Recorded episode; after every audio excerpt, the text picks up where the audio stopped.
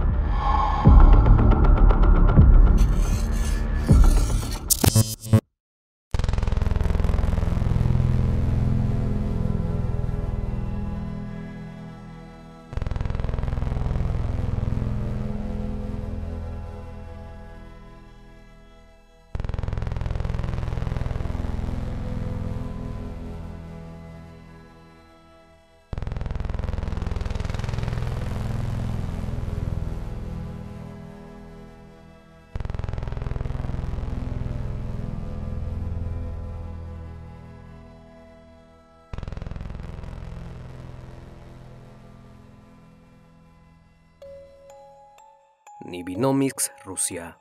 En el año de 1985, un caso acaparó la atención de los investigadores, luego de la detención de un sujeto llamado Anatoly Slipko, el cual era un hombre común y corriente, casado y con dos hijos, quien dirigía un club juvenil en la ciudad industrial Nibinomics.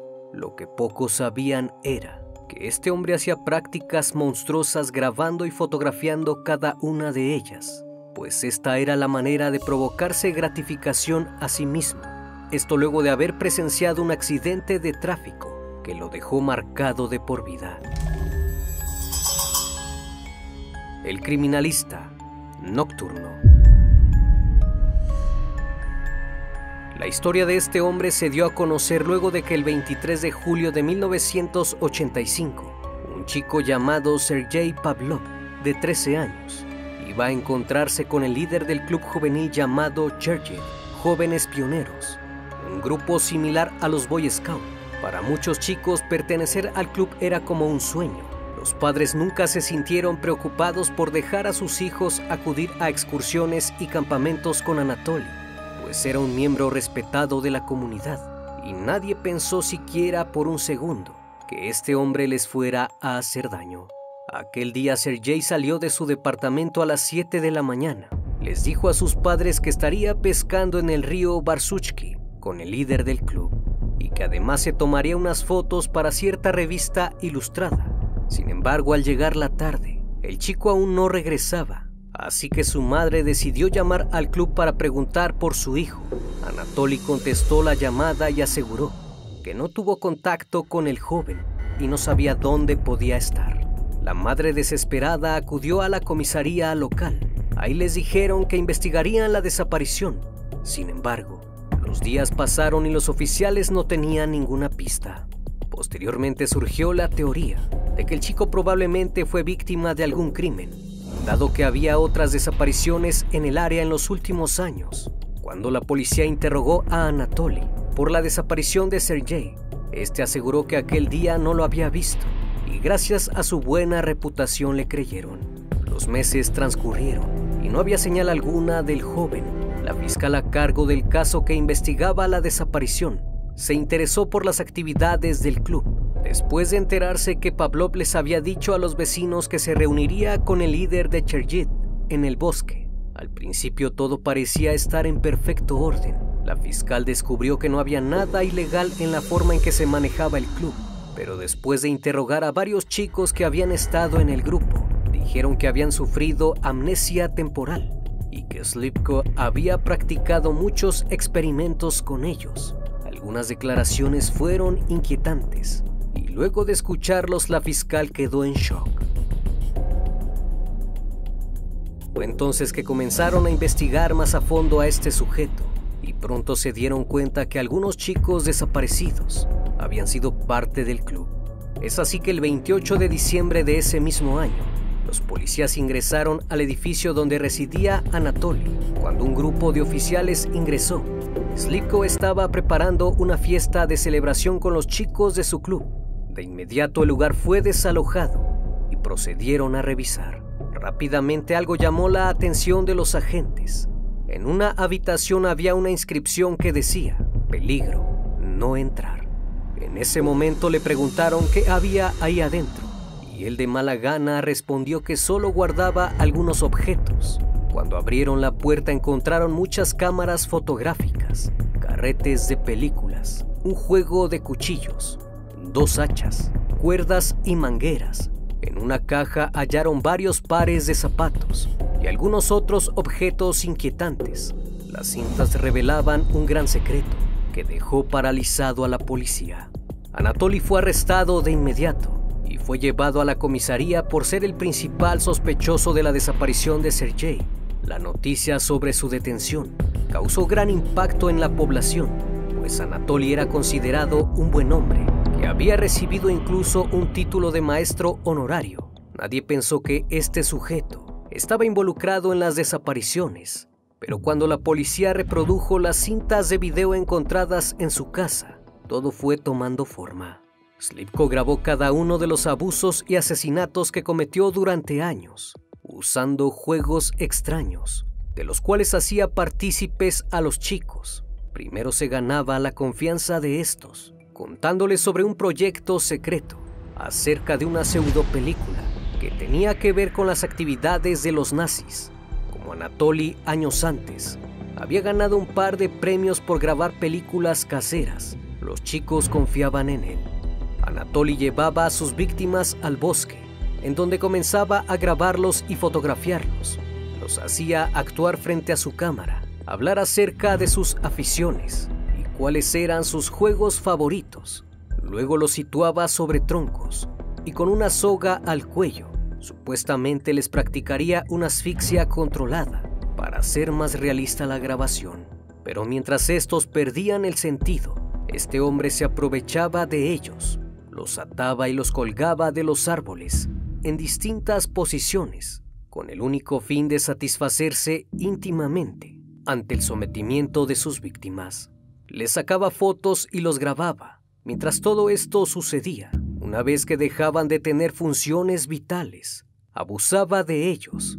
Pero toda esta práctica no terminaba aquí, pues gracias a que Anatoly estuvo en el ejército, aprendió técnicas de resucitación, las cuales aplicaba para revivirlos. Los chicos no recordaban nada de lo sucedido. Slipko satisfacía sus fantasías y en muchas ocasiones se salió con la suya.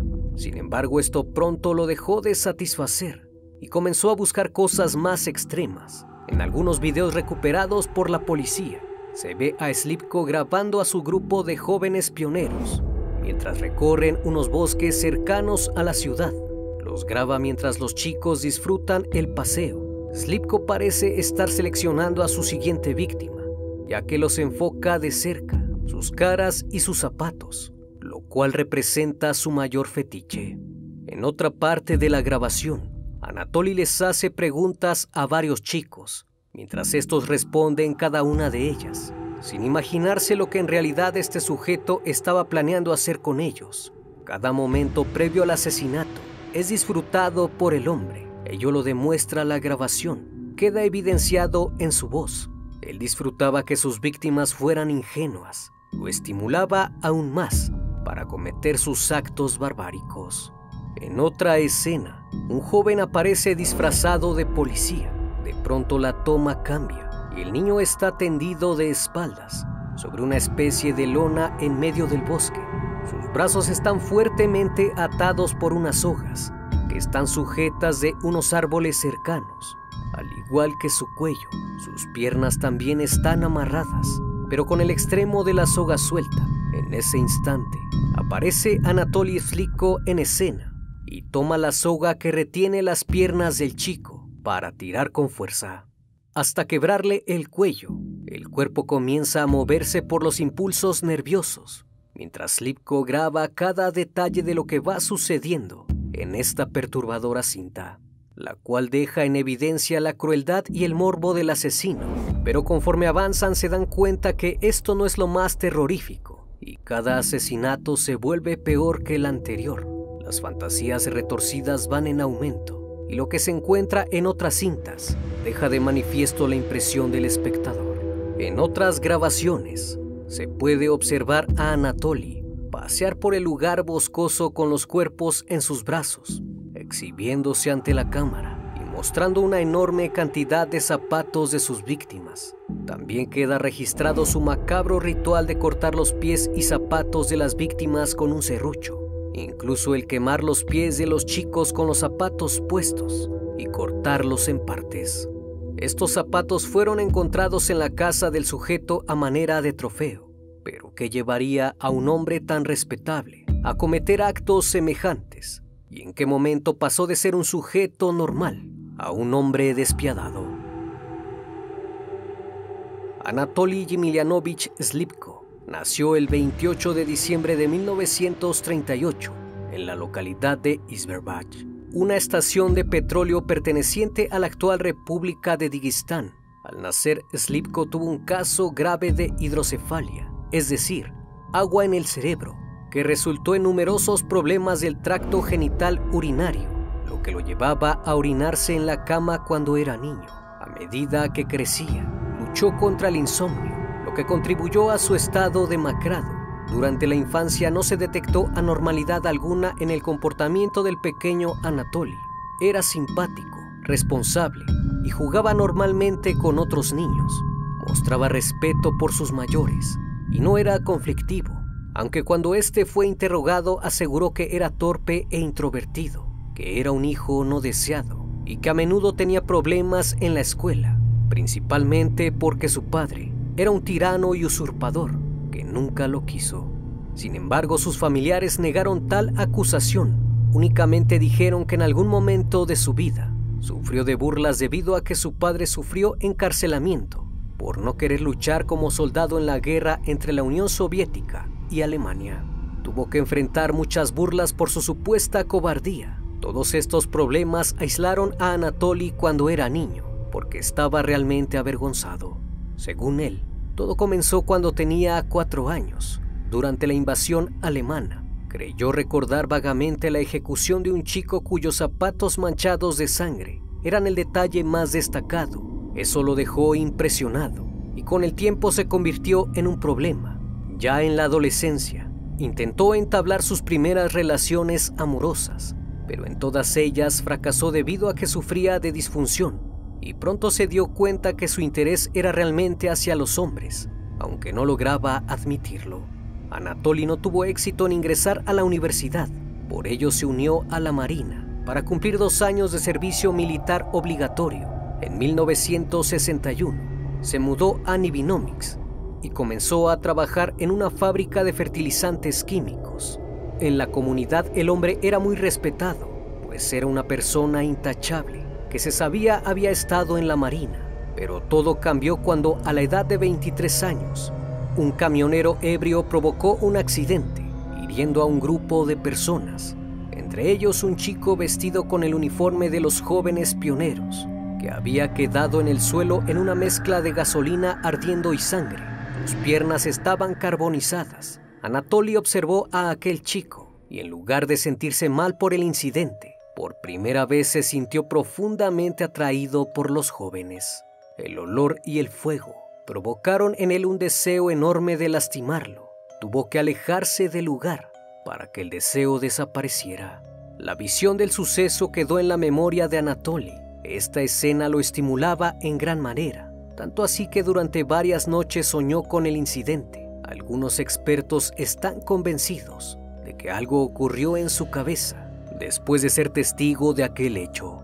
Después de esto continuó con su vida normal, no concluyó la universidad y los líderes del partido le consiguieron trabajo. Como Anatoly era muy organizado y tenía una gran afición por la naturaleza, lo convirtieron en líder explorador que se encargaría de visitar las escuelas locales para promover las actividades en la naturaleza.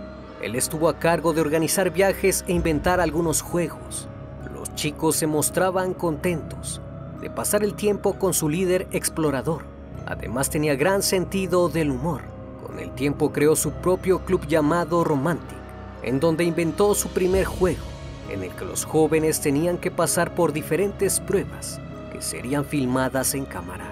Si la persona no pasaba la prueba, había dos opciones, castigo físico un experimento en el que además podrían ganar de 20 a 25 rublos Así que Anatoly comienza a dar rienda suelta a sus fantasías y entre primeros contactos íntimos crea sus primeras imágenes de fantasía.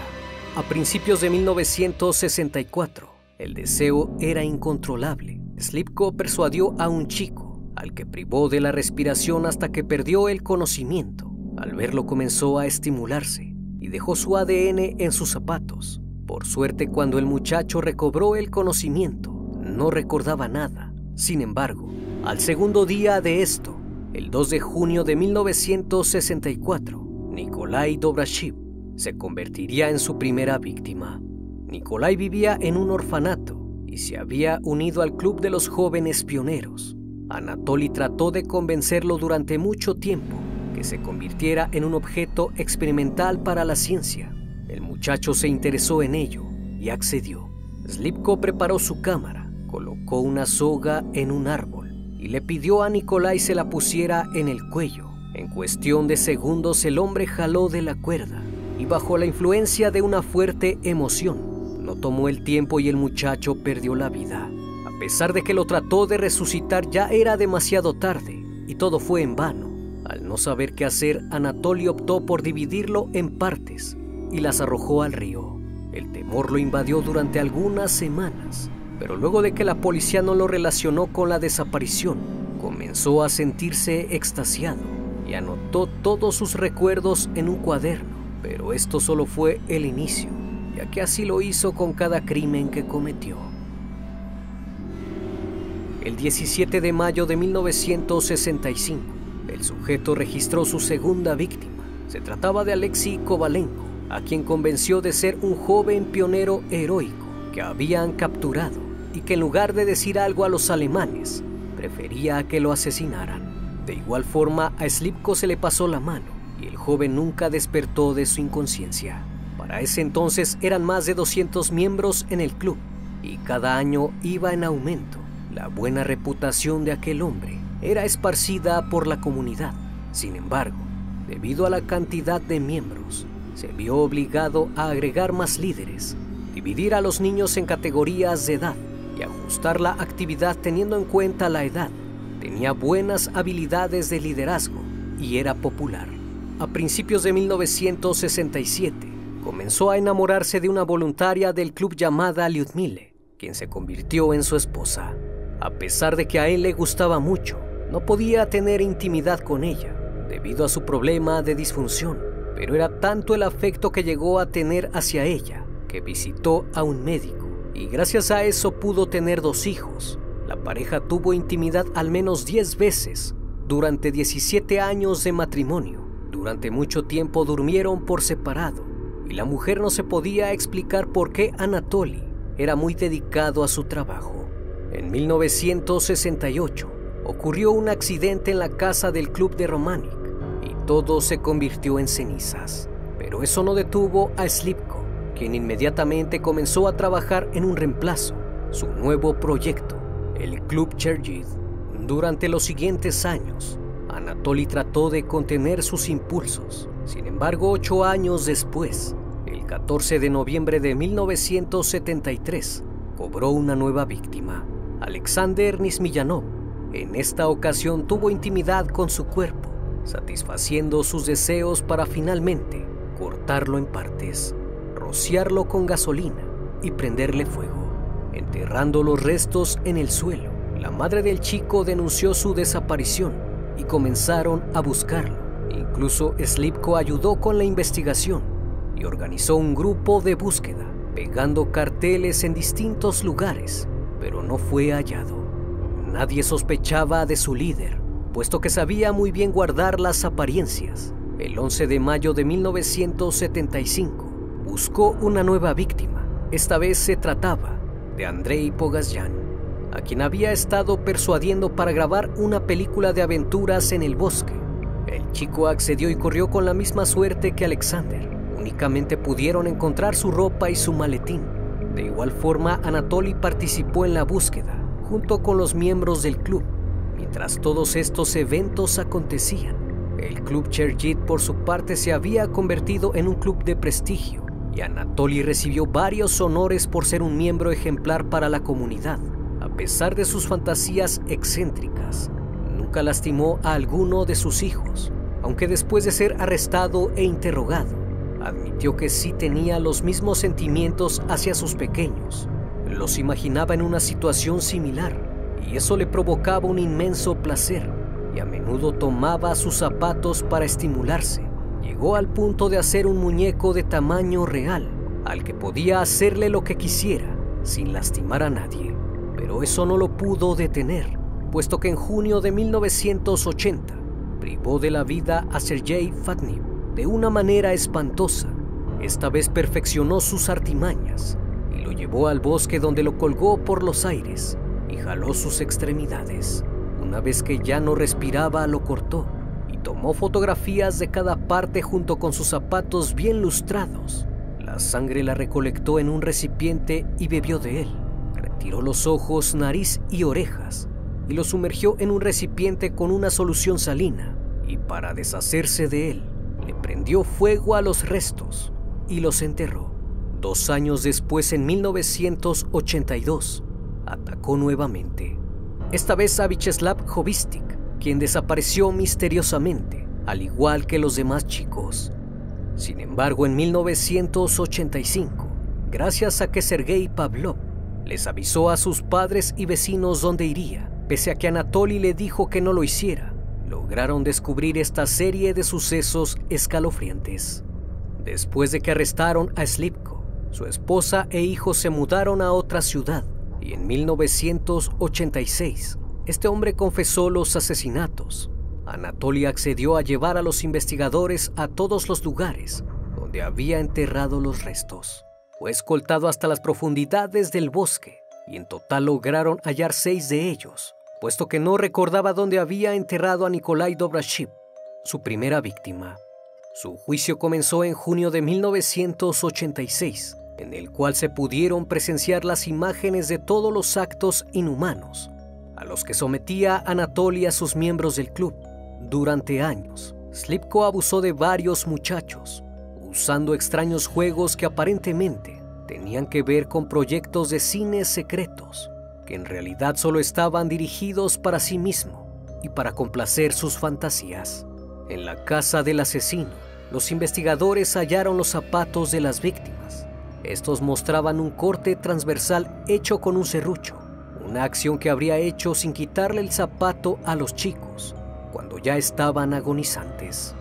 Los relatos de este hombre estremecieron al jurado y finalmente Anatoly fue acusado de siete asesinatos aunque se cree que cometió más de 43 ataques, a pesar de que sus abogados intentaron pedir clemencia y presentarlo como un enfermo mental. Juez decidió que dichos actos eran terribles, lo cual ameritaba la pena de muerte. Durante su juicio, muchos jóvenes llegaron a expresar que habían disfrutado mucho sus días de campamento con él. Sus padres estaban demasiado ocupados para encargarse de ellos gracias a Anatoly, habían vivido muchas aventuras. Desafortunadamente las intenciones de este individuo no era la aventura, sino el satisfacer sus deseos más íntimos. Anatoly Slipko finalmente fue fusilado el 16 de septiembre de 1989.